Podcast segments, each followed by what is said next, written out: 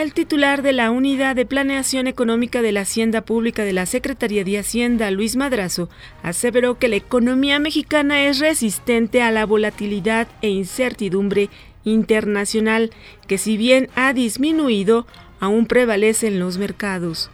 Las modificaciones a la ley del Servicio Exterior mexicano son las más importantes, integrales y ambiciosas que se han hecho a este documento desde su creación en el 2002 y van más allá de la retórica, severó el canciller Luis Videgaray.